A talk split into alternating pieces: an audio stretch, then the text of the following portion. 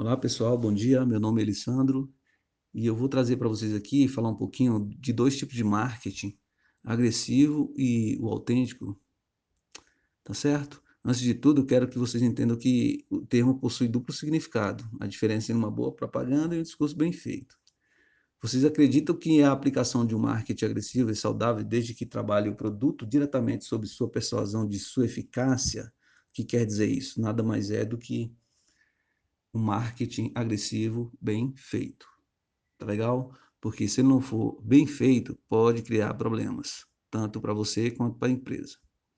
Eu vou dar aqui um exemplo de, um, de uma abordagem negativa, né? O marketing agressivo se torna negativo quando a empresa e os vendedores forçam a barra com todos os argumentos possíveis à compra do produto. Uma das técnicas muito utilizadas no marketing agressivo é, o, o, constante ataque aos concorrentes, né?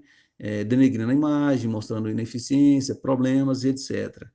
Gente, pode acreditar, os clientes eles não estão interessados em conhecer os defeitos dos seus concorrentes, mas eles querem conhecer sim o seu produto, o que você vem a oferecer, o que você tem para oferecer, entenderam?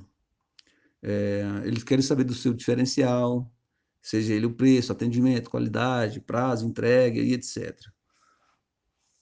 Um, um outro exemplo são os, as empresas que oferecem benefícios de forma exagerada. Vou dar mais um exemplo, né? É, descontos demais, benefícios demais, vantagens demais. Podem transformar o cliente interessado em um cliente desconfiado. Tipo, quanta coisa, será que posso confiar? Será que é uma empresa séria ou picaretagem? Cadê as letrinhas minúsculas no final da página, explicando que o bom não é tão bom assim? Pois é, pessoal. É... Trabalhar com vantagens, descontos, benefícios são fundamentais, mas cuidado com os, exageros, correto? Uma abordagem, vou dar outro exemplo aqui, uma, só que agora do exemplo positivo. O marketing agressivo também pode ser caracterizado como uma empresa cria um produto que, e quer divulgá-lo. Para isso, faz grandes investimentos na publicidade, de forma geral, a fim de obter lucro com este produto, é claro. Por exemplo, um lançamento de um novo carro por montadoras podem também ser considerado um marketing agressivo, visto o grande investimento e grande utilização das mídias online e offline, com grande quantidade de inserções.